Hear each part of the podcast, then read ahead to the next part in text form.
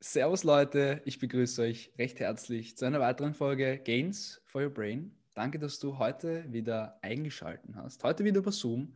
Und ich darf ähm, den lieben Dr. Benjamin Thal begrüßen. Danke, Ben, dass du dir die Zeit genommen hast. Na, guten Morgen, freut mich sehr. Danke, dass ich da sein darf.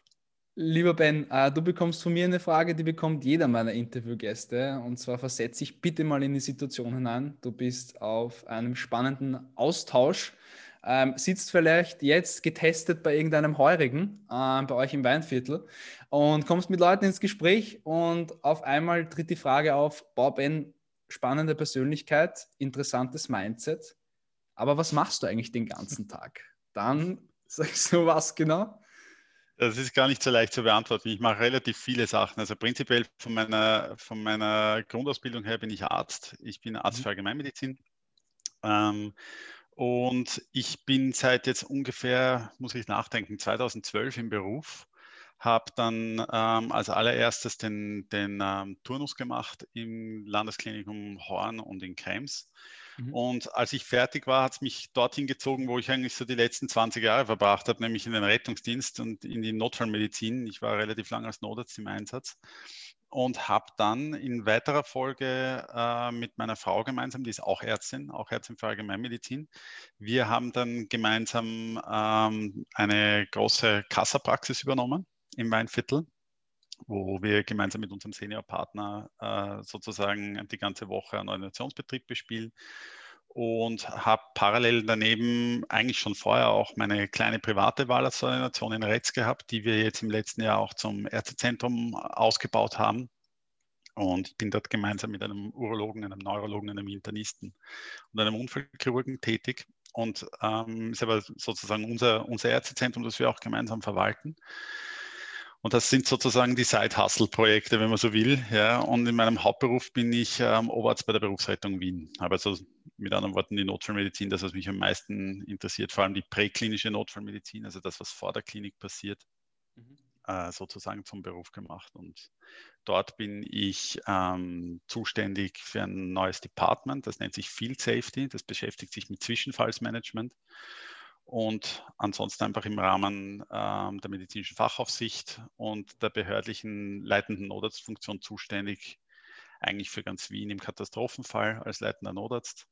Und ähm, ja, sozusagen haben wir Oberärzte auch die Fachaufsicht über, über äh, die medizinische Fachaufsicht während eines, eines Dienstes und stehen unseren Teams für Rückfragen ähm, zur Verfügung bei der Berufsrettung. Mhm. Sehr, sehr, sehr spannend. Jetzt würde mich gleich interessieren, war das schon so, dass du im Kindergarten oder in der Volksschule dann immer, wenn, wenn irgendjemand ein Pflaster gebraucht hat oder irgendjemand sich irgendwie verletzt hat, äh, der was, den das mega interessiert hat oder, oder sofort zur Stelle war oder hat sich das erst entwickelt? Also, nein, nein, nein, nein. Das Problem ist, ich muss das leider vollumfänglich mit Ja beantworten. Ich, hab, okay. ähm, ich bin aufgewachsen ursprünglich in, in der Schweiz, im okay. Kanton Zürich, in, den, mhm. in der Nähe vom Flughafen Zürich-Kloten als Sohn eines Piloten. Das heißt, ähm, ich war relativ viel unterwegs ähm, und natürlich hat der Beruf der Fliegerei immer große Faszination auf mich auch ausgeübt. Ähm, mein Onkel allerdings, der in Retz früher Stadtarzt war, also da der Connect, wie es mich nach Österreich gebracht hat. Okay. Mein Onkel war hier in Retz, hat einen Kassavertrag gekriegt, in, irgendwann halt, wie er fertig war mit dem Studium in den 60ern und ist dann nach Retz gegangen, hat hier äh, sozusagen diese Kassastelle übernommen und diese ähm, Kassapraxis hier geführt. Und ähm, wir waren natürlich immer im Urlaub äh, hier zu Gast. Und mhm. irgendwann haben meine Eltern hier ein Haus gekauft und wir sind dann, als ich so 13 war, nach Österreich gekommen. Und ähm, so war mehr oder weniger jetzt der, der Connex hierher. Ja? Also das, mein, meine Ursprünge liegen dort. Und ich war dann natürlich auch als Kind in, im Urlaub. Mein Onkel hat normal gearbeitet, sehr, sehr oft bei ihm in der Ordination. Und mich hat das eigentlich immer schon ziemlich fasziniert, die ganze Medizin. Und ähm, meine Mutter war auch Kinderkrankenschwester, das heißt, das war schon relativ okay. früh, habe ich schon mein erstes Verbandspackerl geschenkt gekriegt zum Spielen mit den, mit den Stoffviechern und so weiter. Und ähm, mich hat das eigentlich nie wirklich losgelassen. Ich habe die erste Möglichkeit, die ich gefunden habe, genutzt, um beim Roten Kreuz anzufangen. Schon die letzten zwei Jahre meiner, meiner Hackausbildung, äh, Montag bis, bis Sonntag, nahezu jeden Tag irgendwie Dienste versucht unterzubringen und zu machen. Und das heißt, ich bin eigentlich seit ich, seit ich 17 bin, in, in, irgendwie mit der Thematik dick drin, seit ich 18 bin als Rettungssanitäter im, im Rettungsdienst unterwegs. Also es sind mhm. jetzt dann bald, ja, bald 22 Jahre. Was würdest du sagen, vielleicht jetzt kurz, äh, kurz, kurz reflektierend, ähm, hat dir in diesem Alter 17, 18, 19 dann noch wahrscheinlich Zivildienst auch wahrscheinlich bei der Rettung genau. gemacht. Mhm. Ähm, was würdest du sagen, hat dich das geprägt, rein auch von der menschlichen Komponente, äh, auch irgendwie schätzen zu lernen? Okay, Gesundheit ist jetzt nicht so selbstverständlich, äh, Perspektiven von, von älteren Leuten kennenlernen. Ich kenne das von mir selber vom, vom Zivildienst, neun Monate. Wenn du da hinten sitzt mit, mit Leuten, die dir dann erzählen, was sie nicht alles bereuen, dann, dann gibt dir das irgendwie vollen Push und, und, und willst ähm, jede, jede Gelegenheit nutzen. Äh, war war das bei dir auch so, dass du da wirklich was, was mitgenommen hast aus dieser Zeit? Es ist eine interessant, weil es ist eine Frage, die mir eigentlich recht häufig gestellt wird und in der ich so ein bisschen zwiegespalten bin. Prinzipiell das, was mich immer am meisten fasziniert und interessiert hat, ist die Medizin. Okay. Und, die, und die, die medizinische Komponente daran. Die Medizin, die Notfallmedizin und das Setting an sich, das ist das, was mhm. mich eigentlich geprägt hat und das, wenn ich ehrlich beantworte, eigentlich schon weit vor dem Rettungsdienst. Ich wollte das immer machen, das hat mich geprägt und diesen Stempel habe ich irgendwie in mir. Ähm, natürlich gibt es sehr, sehr viele Begegnungen, die enorm spannend sind und ich glaube, dass alles, was man mit Herzblut und mit Feuer macht, einem auf diesem Weg halt auch prägt und da gibt es ganz, ganz viele Einzelerlebnisse, ähm, die, natürlich, die natürlich spannend sind und die dieses Bild, das man hat von der Welt, immer noch ein bisschen, ein bisschen mehr schärfen. Ähm, ich finde das interessant, dass du das erwähnst mit alten Leuten, weil viele Leute glauben oftmals, dass es die, die emotionalsten Einsätze oftmals die sind, wo schwerste Verletzungen sind oder ähm, schwerste plötzliche Schicksalsschläge sind mich berühren relativ häufig genau die Fälle, von denen du geredet hast. Also gerade alte Leute, die dir dann plötzlich, die, die, die sitzen und ähm, du, die eigentlich nur wegen einer Bagatelle von A nach B transportiert und plötzlich findest du dich in einer Augenzeugen, ähm, Augenzeugenbericht vom Luftangriff auf Dresden wieder zum Beispiel. Ja, ja. Und du merkst, diese Leute sind aber alleine. Sie haben alles miterlebt, das ganze Jahrhundert miterlebt und finden sich aber oftmals dann im Alter, Angehörigen schon gestorben, ähm, Ehegatte schon gestorben oder wie auch immer und finden sich dann alleine irgendwie da wieder. Das sind die Dinge, die mich, die, die mich oftmals viel mehr noch berührt haben als jetzt so mancher Unfall, sagen wir mal so. Mhm. Ja. Ähm, Würdest du sagen, bist du äh, durch deine ganzen Erlebnisse irgendwie vorsichtiger im Leben geworden? Ähm, äh, wenn, man, wenn man sich jetzt überlegt, irgendwelche kuriosen Unfälle oder keine Ahnung, ähm, äh, Mountainbiker stürzt, äh, wenn du Mountainbiken gehst oder Fahrradfahren gehst, äh, auch mit Familie und sowas, bist du da vorsichtiger geworden oder? Also ähm, vorsichtiger geworden. Ich bin prinzipiell kein großer, kein, kein ähm, großer Fan von Vorsicht. Ähm, mhm. Ich, ich finde, ich find, übertriebene Vorsicht ist das Schlimmste, was man tun kann, sowohl im, im, Geschäftsleben als auch im privaten Leben. Ich glaube allerdings, also ich habe selber zwei kleine Kinder. Meine Tochter ist äh, fünf Jahre alt, mein Sohn wird jetzt in diesem Sommer acht. Und es gibt einfach gewisse Dinge, die, Dinge, die ich irrsinnig gern tun würde, die ich einfach nicht tue. Punkt. Ich okay. fahre zum Beispiel nicht Motorrad ich würde gerne Motorrad fahren, das würde mir total taugen und cool und Speed und alles drum und dran, aber mhm. ich mache es einfach nicht, weil ähm, es einfach ein Risiko ist, dass, dass sozusagen ähm, ich nicht bereit bin zu tragen für meine Kinder. Mhm. Punkt. Genauso wie ich jetzt in den nächsten, in den nächsten, es ist ja nur eine Lebensspanne, weißt ich sehe es irgendwie als meine, als meine Verantwortung als Vater, sehe ich meine Kinder gesund und, und, und mit gutem, halbwegs erwachsenen Mindset in das, ins Erwachsenenalter zu bringen. Und ähm, ich weiß, was das anrichten kann, wenn jemand, ähm, wenn jemand plötzlich so aus dem Leben gerissen wird. Und ähm, ich, wenn, wenn ich wirklich später noch irgendetwas machen will, was ein bisschen gefährlicher ist als die anderen Dinge, dann kann ich das auch noch. Ich versuche die Dinge, die ich tue, sehr wohl mit Hirn zu machen. Und da muss man auch ganz klar sagen, Rettungsdienst selber ist auch schon eigentlich Risiko genug. Mhm. Wir sind da einsatzmäßig unterwegs, wir sind oftmals schneller unterwegs als die anderen. Und ähm, da brauche ich in meiner Freizeit diese Risikoschraube nicht auch noch hochsetzen. Also dahingehend hat sicherlich die vielen Motorradunfälle und Verkehrsunfälle, auf denen man war, sicher einiges bewirkt. Aber ich würde jetzt deswegen trotzdem ähm, meine Kinder nicht in Watte packen. Ne? Wenn man zum Beispiel mhm. letztes Jahr ähm, das erste Mal auf einem Klettersteig mit ihnen. Das war ein sensationelles Erlebnis.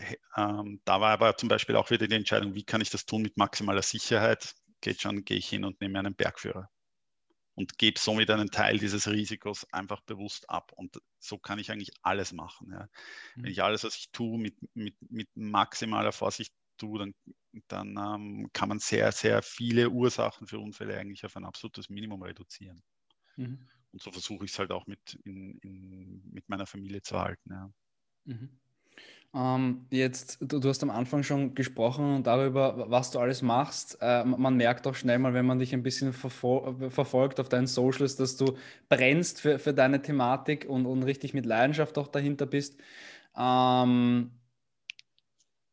was würdest du einer jungen Person mit auf den Weg geben bezüglich Leidenschaft? Äh, wie, wie blickst du äh, auf Leidenschaft? Ist das, ist das äh, essentiell in der heutigen Welt? Glaubst du, wird man nur mit Leidenschaft wirklich gut in seinem Job? Ähm, was bedeutet für dich Leidenschaft auch? Hm, da könnte man jetzt natürlich eine Stunde drüber quatschen. für mich ist Leidenschaft zum Beruf alles.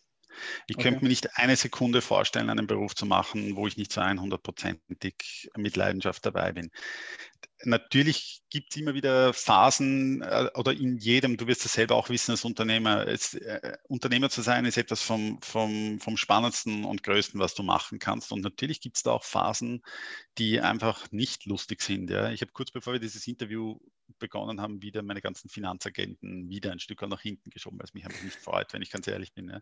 Ja. Aber die Leidenschaft für den, für den Job ist das, ist das absolut Essentielle. Und ähm, ich glaube, dass wir in den nächsten Jahren viel, viel mehr Diskussion zu diesem Thema brauchen, als ähm, über die Dinge, die man mit dem Geld, das man dabei verdient, erreichen kann. Ich finde es schlimm, dass es oftmals, dass es oftmals viel mehr um die Statussymbole geht, als wirklich um die Leidenschaft für den, für den Job selber. Ja. Weil ähm, es gibt, du hast heute als junger Mensch, lebst du in einer Welt, die noch einmal schon wieder um, um ein Vielfaches anderes ist als die Welt, die ich selber erlebt habe. Ja, du kannst, das fängt einmal alleine damit an, dass du dir jedes Thema, zu dem du dich interessieren, interessierst, mit einem Mausklick ins, ins ähm, Wohnzimmer holen kannst. Wurscht, ob du dich für Medizin interessiert, ob du gerne einen Podcast machen willst, ob du gerne Fotograf werden willst oder ob du dich gerne mit Bienenzucht unterhalten, über Bienenzucht unterhalten willst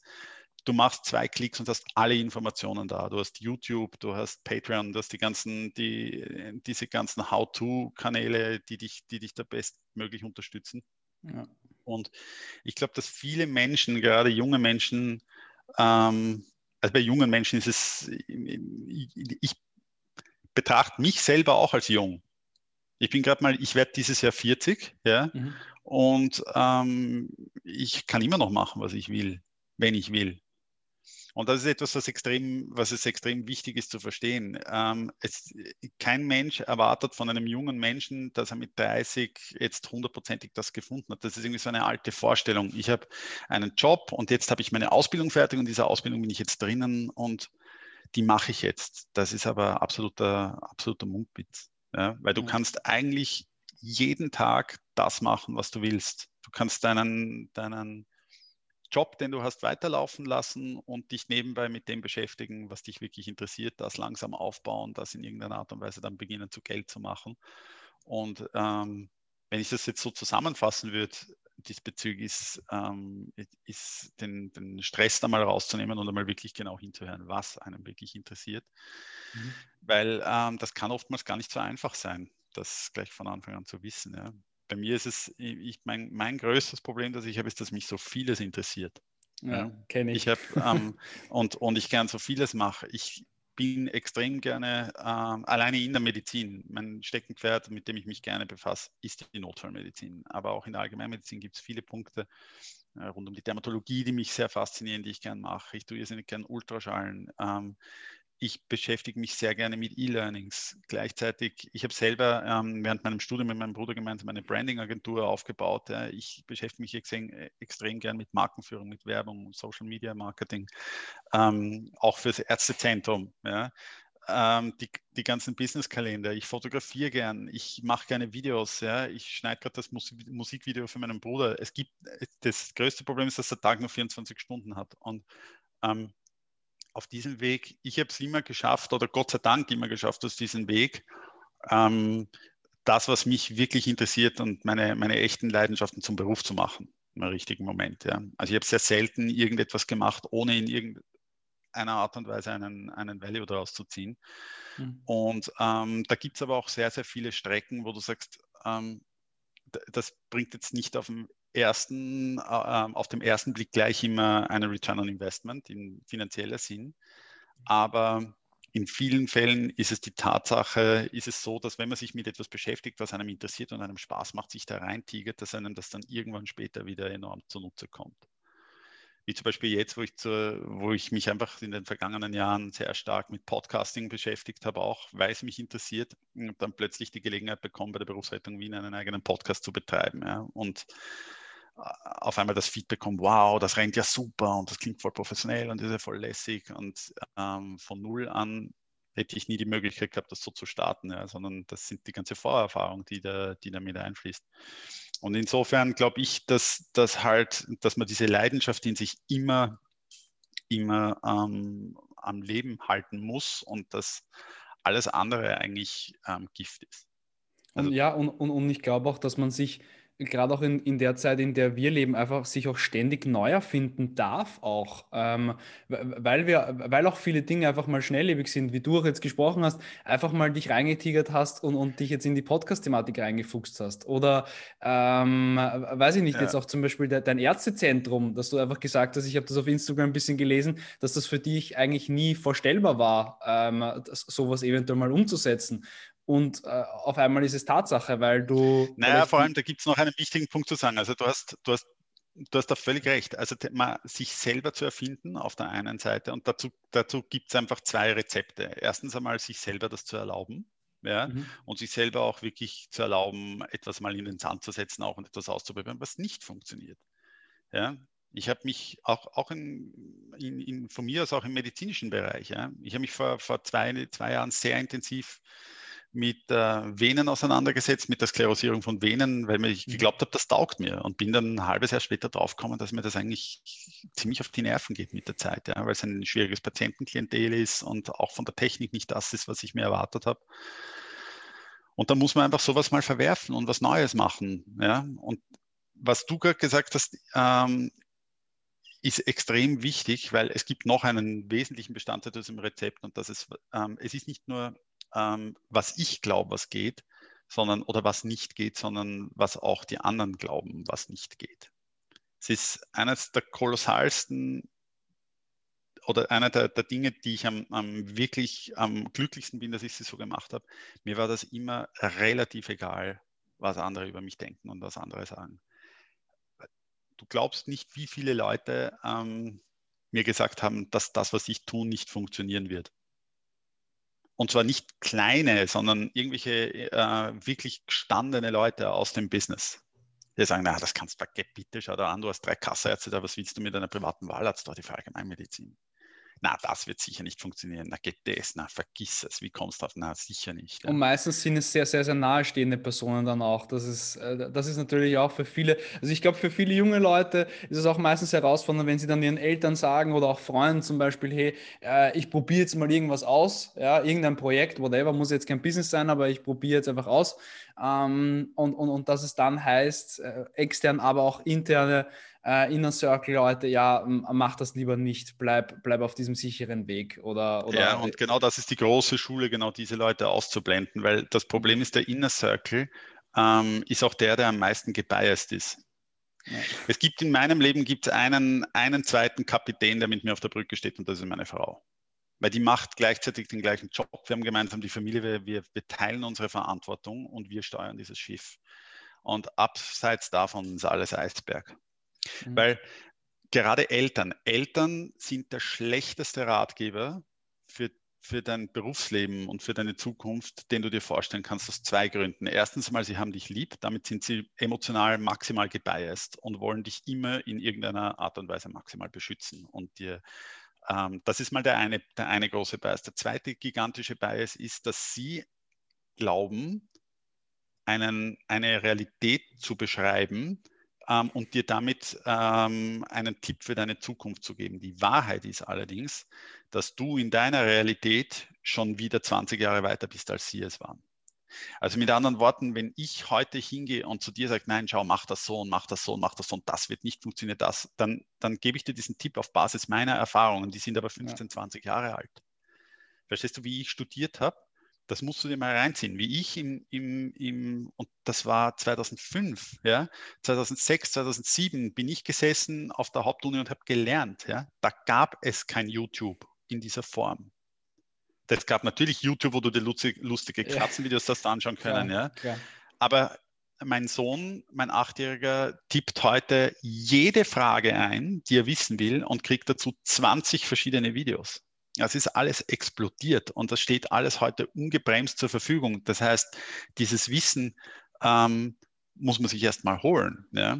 Und alles andere, deswegen, deswegen die, die Tipps, die du von deinen Eltern bekommst, die sagen, nein, ich finde, du solltest so machen. Oder zum Beispiel, du brauchst unbedingt oder mach doch nachher eine weiterführende Schule oder mach doch das oder mach doch das. Das ist alles Mumpitz. Weil hm. de facto kommt das immer ganz, ganz spezifisch darauf an, was man machen will. Wenn du jetzt mein Kind wärst und du, ich merke, du zeichnest gern und du liebst es zu zeichnen und du würdest gerne Grafik machen, ja, ähm, selbstverständlich, wenn du herkommen würdest und sagen würdest, ähm, ich würde gerne die grafische machen oder da gibt es ein Kolleg, das ich gerne machen würde, kannst du mich da finanzieren, kannst du mir da helfen? Selbstverständlich würde ich es ermöglichen.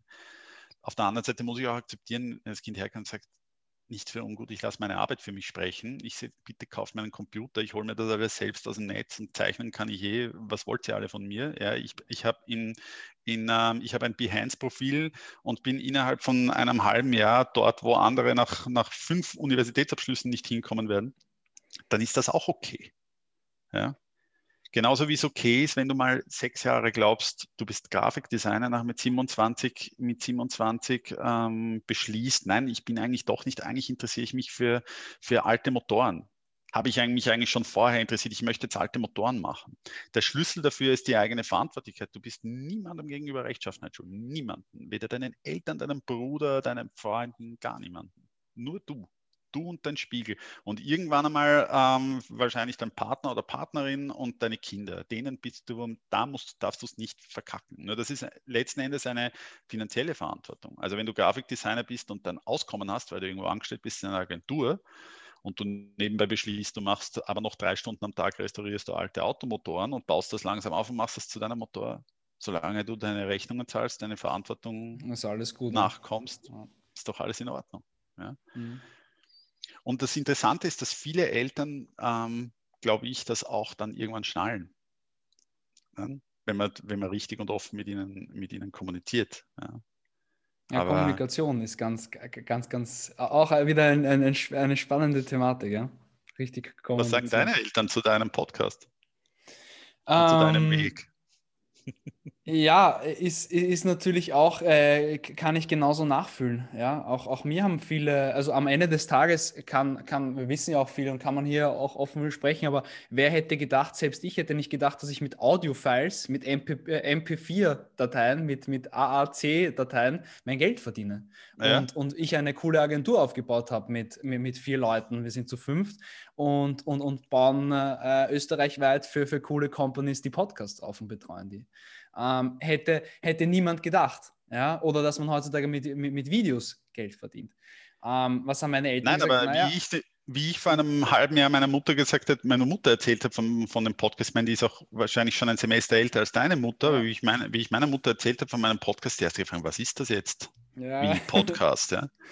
Und ja, wie sie dann voll. gesehen haben, dass, sie, dass, dass das auf iTunes erscheint, haben sie kurz geglaubt, ich sei jetzt ein Star. Ja, ja, ja, ja, Verstehst, du? weil da ist ja nur Musik voll. und da sind nur die berühmten Sachen, dass das jeder machen kann und so. Voll. Also das ist wie jetzt zurück zu der Frage, wie soll jemand von meinem Inner Circle beurteilen können, was ich mache? Also ich, ich, ich glaube, reflektieren und, und zurückblicken ist es, glaube ich, sehr, sehr wichtig, ähm, sich nie seine Vision nehmen zu lassen, auch wenn das mit harten Diskussionen, mit, mit, mit Argumentationen, mit, mit unguten Situationen verbunden ist. Ähm, aber am Ende des Tages, wenn äh, die Eltern, das will ich auch immer dazu sagen, die Eltern meinen es nur gut, die Eltern meinen es immer nur gut ähm, oder, oder, versuchen es äh, gut zu meinen. Sie wollen immer nur das Beste, zumindest die, die meisten Eltern wollen, wollen, nur das Beste für einen. Ähm, ja, und für sich. Das darfst du nie und, unterschätzen. Und, und, für sich, und für sich. Eltern haben auch immer einen Nutzen davon, wenn sie erzählen können, was für einen tollen Bubi sie haben. Ja, weißt du, was ich meine? Ja, ja, das ist, das muss man ganz realistisch sehen. Natürlich lieben sie einen und natürlich sind sie immer für einen da.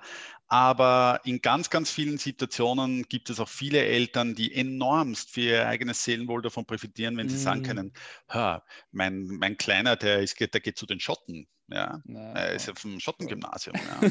voll, voll. Und das Na, darf man nicht, das darf man nicht wegromantisieren. Ja. Da, da, das stimmt, das stimmt, das stimmt. Also, das also Beste, was du machen kannst, wenn du erwachsen bist, ist deinen Eltern sagen, danke vielmals. Ihr seid die besten Eltern der, der Welt, ihr habt mich super bis hierher getragen ähm, ab hier schaffe ich es alleine. Und das ist einer der, einer der ganz, ganz wesentlichen Punkte, ist es, sich da wirklich unabhängig zu machen. Ne? Unabhängigkeit, das ist auch wichtig, so, sobald, glaube ich, die Eltern merken, gut, er, er steht komplett äh, auf eigenen Beinen und ich glaube, das ist auch sehr, sehr essentiell, ähm, da auch sich vielleicht, vielleicht rauszunehmen und nicht in der coolen Wohnung zu wohnen, sondern damit äh, zwei Kumpels in einer WG. Ähm, dann kommen die Eltern schon draus, äh, drauf ähm, und, und, und ähm, ja, dann spielen halt solche Faktoren mit ein, dass man dann ja. erzählt, was für coole Kunden man hat und äh, dass man auf einmal in der Zeitung steht und auf einmal sind die Eltern glücklich. Wenn man ihnen dann aber wieder erzählt, dass man eventuell wieder was Zweites gründen möchte, noch nebenher und das mega unsicher wirkt äh, und warum man nicht bei der sicheren Sache bleibt, wird es dann wieder lustig. Aber warum erzählst du es ihnen dann? Das ist der ähm, Punkt. Äh, ja, ohne das jetzt zu sehr in die Psycho, in die Psychoschiene ja. abgleiten zu lassen. Aber ja, wir Kinder gut. haben immer, wir Kinder, Kinder wollen auch immer gefallen. Weißt du, wir wollen, dass die ja, Eltern das neben einem stehen, auf die Schulter klopfen und sagen, mein, also ich bin so stolz auf dich, du machst das so toll und so super und so lässig. Ja. Die Wahrheit ist, dass wir uns die ganze Zeit von unseren Eltern Bestätigung holen wollen. Mhm. Und du mhm. kannst irgendwo ein Stück weit und, und das, ist ein, das ist das Wichtigste an diesem, an dem ganzen Thema. Ja. Du mhm. kannst dir ein Stück weit diese Bestätigung aber nicht holen, weil du die Erwartungen nie zu 100 Prozent erfüllen kannst, eben weil die in einer anderen Zeit aufgewachsen sind. In einer anderen Bubble, ja. Ähm, die Bewunderung, die ist sowieso da bei den meisten Eltern mhm. für ihre Kinder. Ja? Aber ich habe zum Beispiel mir wirklich abgewöhnt, alles, was ich mache, meine Entscheidungen immer nach Hause an den Küchentisch zu tragen. Ja, Weil es eben, es sind meine Entscheidungen. Jetzt hast du gesagt, du lebst, wenn, wenn du es wirklich schaffst, du gehst raus, du, du wohnst alleine, du bist jetzt in der WG, du hast deine 1200 Euro, die du dir wirklich hart und sauer verdienen musst, weil du halt noch böse gesagt, vielleicht nichts gelernt hast, ja, und wo du jetzt mhm. von Auto, automatisch viel verdienst oder was in die Richtung, mhm. sondern du hast jetzt deinen Job und du hast dein Leben, du schaffst es, ähm, du kommst gut durch. Du musst dir halt Dinge wie die AirPods 2 wirklich mühsamst zusammensparen, ja, vielleicht über fünf Monate, aber du stehst auf eigenen Beinen. Insofern hast du dir damit in allererster Linie eine Sache erkauft und das das Recht, zu 100 Prozent selbst zu entscheiden und nur du über dich zu urteilen und mhm. auch das dich mal zu entspannen. Ja, ja voll, ja. das stimmt schon. Ja. Das stimmt schon. Weil das mit den, das alles immer nach Hause tragen, zu den Eltern tragen, das ist, das ist tödlich. Das habe ich viel zu lange gemacht. Ich rede da als gebranntes Kind. Ja. Ich habe meine, meine, meine Eltern, mein Papa hat mich immer unterstützt bei allem und ist einer der ganz wenigen Leute aus meinem nahen Kreis, auf den diese Attribute alle nicht zutreffen, weil er, er wirklich immer gesagt hat, lass mich in Ruhe, ich lasse euch in Ruhe, macht's, was ihr wollt, ich unterstütze euch immer, bedingungslos. Ja. Meine Mutter auch, aber die ist eher emotionaler gestrickt als mein, mm. als mein mhm. Vater. Und ich habe diese, ich habe diese, diese Message viel, viel, viel, viel später erst gelernt. Ich habe fast 30 werden müssen, um das wirklich zu kapieren ja, und wirklich das zu ist, verinnerlichen. Ja. Das ist ein, ein, guter Punkt, den du ansprichst, weil das habe ich dann auch erknissen und zum Beispiel von der äh, Firmengründung habe ich auch zum Beispiel meinen Eltern nichts mehr. Ich habe ihnen nur mal den, den Firmenbuchauszug habe ich ihnen nur auf den Tisch gelegt. Ja. Also. Äh, das stimmt schon, das ist cool, dass du es ansprichst. Ähm, ähm, Entscheidungen und oder für seine Entscheidungen auch selber zu stehen. Ja, also genau. dann, wenn ich die Entscheidung treffe, ja, dann aber da auch wirklich dann und, und, und, und das liebe ich zum Beispiel im Rettungsdienst, ich mache das freiwillig, ähm, äh, sich für eine Sache zu entscheiden und dann, solange es geht, auch diese Entscheidung einfach zu halten und, und, und zu tun und zu, und, und zu machen. Ja, genau. ähm, und, und, Verantwortung übernehmen für sein Leben, ja. für sein Handeln, für sein Tun. Ähm, um, umso eher man das, glaube ich, kneist, um, umso einfacher macht man sich. Richtig. Und vor allem auch mit dem eigenen Spiegel ehrlich sein. Und wenn, wenn man was, ver richtig, wenn man was ja. ver verkackt hat, dann hat man halt mal was verkackt. Meine Güte. Ja, richtig, richtig. Solange man jetzt, weißt du, auch weil du gesagt hast, finanzielle Risiken. Ähm, und weil wir zuerst du auch gefragt hast, ob ich, ob ich vorsichtiger geworden bin. Ja? Das Schlimmste, was, was ich mir vorstellen kann, ist in meinem Leben irgendwann einmal zu sitzen an einem Punkt und mir zu sagen, ich habe das nicht probiert. Ja. Und das wird irgendwann einmal, ähm, verstehst du, probierst dann Sachen, die einen funktionieren, die anderen nicht und du wächst, du selber wächst, dein Leben wächst, deine Verantwortung wächst und dein Einflussbereich wächst. Das ist ganz natürlich, wenn man, wenn man älter wird. Und irgendwann so nach 15 Jahren im Berufsleben sitzt du dann in einer Situation, wo du eigentlich, so wie, wie ich jetzt, wo du eigentlich sagen kannst, eigentlich müsste ich jetzt nur meinen Job weitermachen, Geld habe ich genug, ähm, alles funktioniert so, wie es läuft. Und dann gibt es aber jetzt trotzdem in dieser ganzen Situation noch das Ärztezentrum. Ja? Das wollte ich mhm. einfach probieren. Ich wollte immer ausprobieren, ob das hier, ob das auch auf Leihwand geht. Nicht old-fashioned, sondern neu mit modernen Medien, mit Einbeziehung moderner Software, vollständig Cloud-basiert, geile Infrastruktur. Und es gibt nur einen Weg, wie du das rausfinden kannst, indem du es selber machst.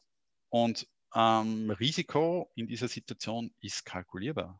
Wenn du sowas hinstellst, hast du deine Aufwände, die du hast, du hast deinen Kredit, den du hast. Es ändern sich einfach die, Vor die, die, die Zahlen. Als ich ähm, 19 war, habe ich meinen ersten Kredit aufgenommen und mir einen Patientensimulator gekauft von Leerdal, einen ALS-Simulator. Ja. Hat 19.000 Euro gekostet. Unfassbar viel Geld. Und ähm, letzten Endes, ich habe nichts gehabt. Ich, hab nur, ich war mit dem Studium gerade angefangen, also ich war ein bisschen älter war. Ich glaube, ich war ein, 20, 21 oder so. Ich glaube, wie ich mit dem Studium angefangen habe, weil ich geglaubt habe damals, ähm, dass diese Kurse und diese Dinge, ich habe sehr gerne unterrichtet im notfallmedizinischen Bereich, ähm, aber mir hat immer das, dieses Ding gefehlt und ich bin, ich habe ja einen kleinen Kunden gehabt, der gesagt hat, ja, also wenn du mit so einem Ding daherkommst, unsere Teams trainierst, ich würde sogar was zahlen dafür. Und auf Basis dessen habe ich mit, mit dem ersten, ich glaube 1500 Euro Auftrag in der Tasche, bin ich nachher hingegangen und habe die Bank davon überzeugt, dass ich dieses Ding brauche und dass das scalable ist und größer werden kann. Mhm. Und wir haben den auf fünf Jahre finanziert und der war nach eineinhalb Jahren war der amortisiert. Was? Ähm, und äh, der, der, die, die ganze Arbeit dazwischen, das Aufbauen, das Hingehen und das Machen, da hat dann, dann mir dann später dann auch meine Frau schon geholfen und, und ich habe den Patientensimulator geschnappt und sie hat, sie, sie hat für die Kursteilnehmer in der Mittagspause Gulasch gekocht. Ja. Also das, das, du hast eine Vision, die musst du durchziehen und dazu brauchst du halt stellenweise auch die, die nötigen Mittel dazu. Ja. Und im Umkehrschluss musst du halt am Anfang von seiner Investition stehen 18.000 Euro. Was bedeutet das für mich, wenn ich das jetzt vergeige?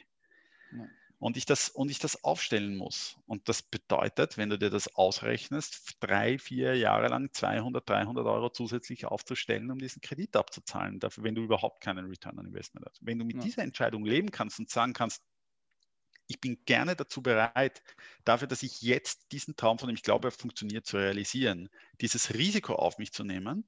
Und das Risiko, das daraus erwächst, ist, wenn es gar nicht funktioniert, überhaupt nicht, muss ich drei, vier Jahre lang zusätzlich was tun, damit ich 200, 300 Euro ähm, diese Sünde abbüßen kann, ist es wieder nur deine Entscheidung. Ja? Ja. Und dann brauchst du noch eine Bank, die, die gut funktioniert. Und das sind kleine Entscheidungen, ähm, in der Lebensphase und dann werden halt die Zahlen ein bisschen größer in einer späteren Lebensphase. Aber who cares? Die Entscheidung und der, der Grundgedanke bleibt immer der gleiche. Mhm. Das, das auf jeden Fall. Das war cool auf den Punkt gebracht, ja. Ähm, ben, jetzt würde mich noch interessieren, als vielbeschäftigter Mann, ähm, ist Schlaf auch, glaube ich, oder äh, machen wir so, Erholung sehr, sehr wichtig.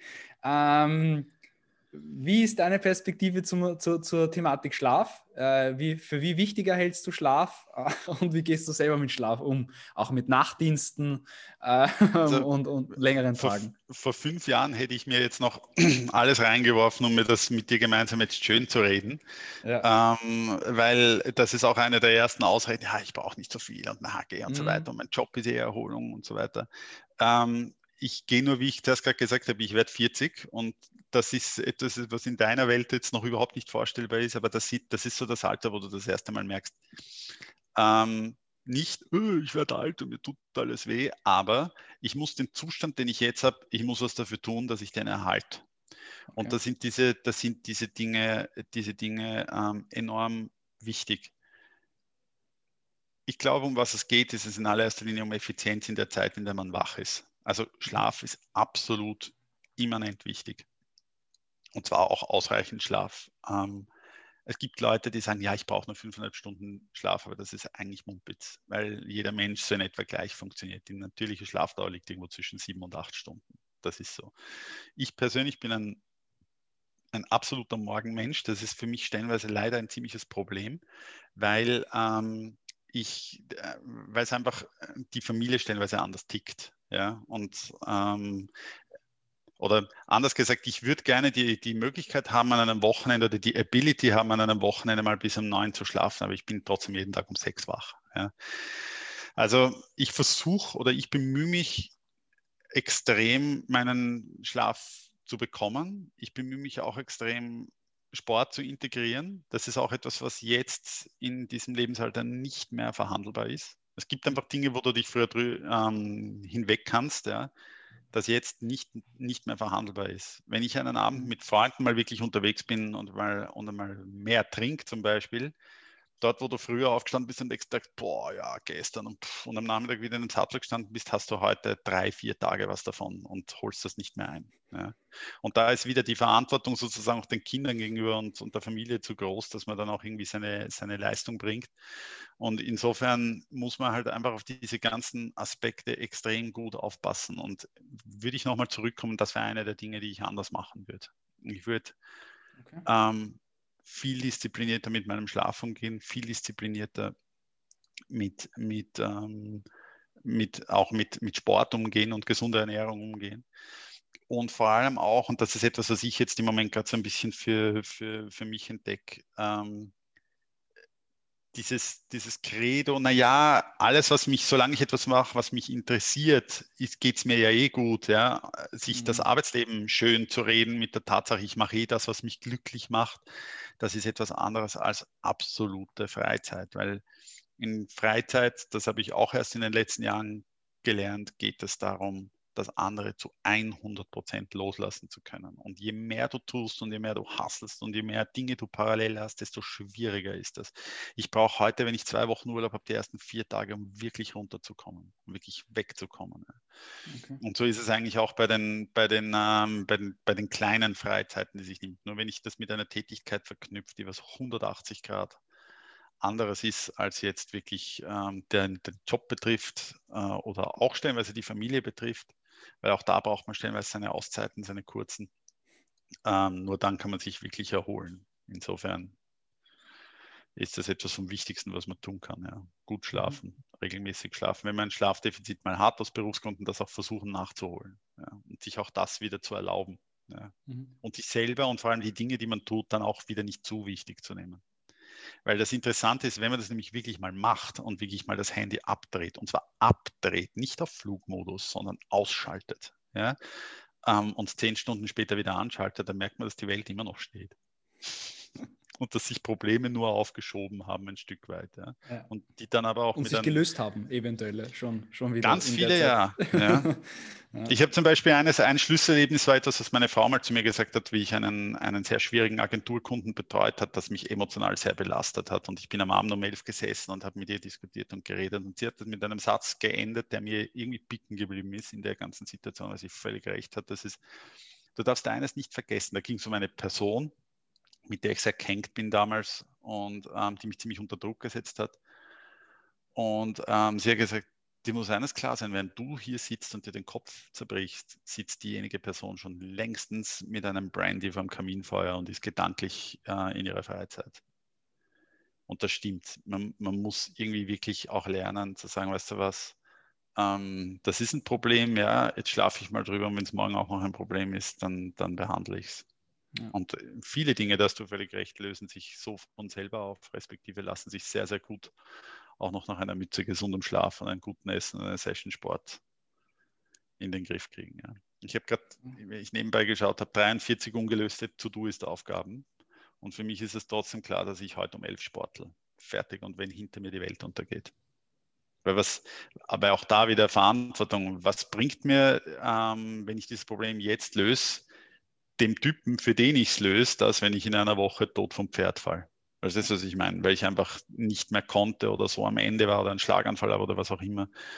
Und um da nochmal auf die, eine Frage von dir zurückzukommen, die, die, ich ganz früh, die du ganz früh in, diesem, in dieser äh, Sendung gefragt hast, ist dahingehend sehe ich sehr wohl oft in meinem Beruf, was passieren kann. Ja, also das ist das, wenn ich, wenn mich das irgendwie verändert hat, meine Arbeit, dann mehr dahingehend in die Situation, schau auf dich, schau frühzeitig auf dich, bemühe dich, dass du dir selber was Gutes tust, weil es macht so und es ist zu Ende.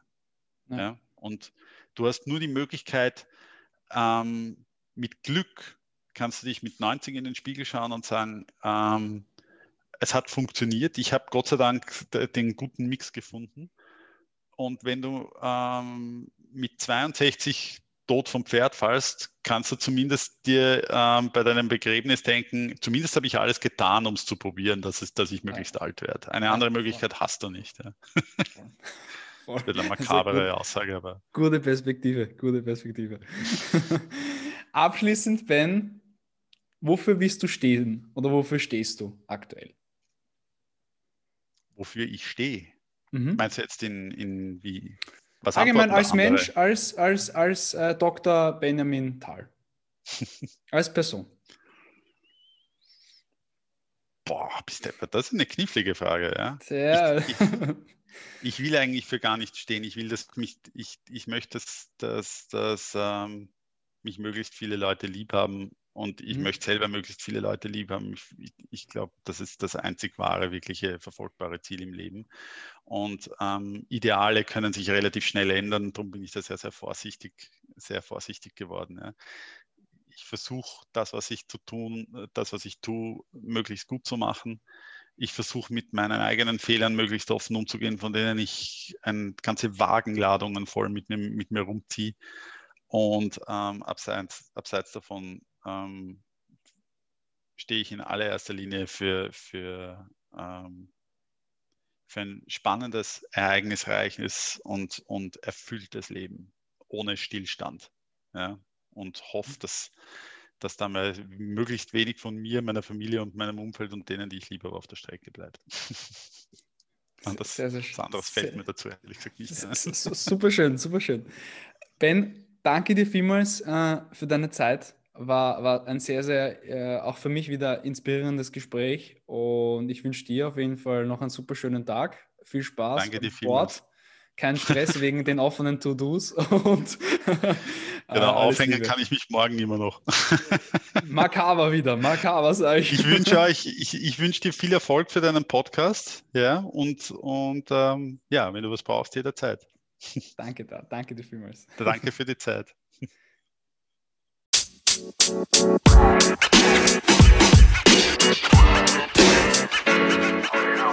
know, man. You.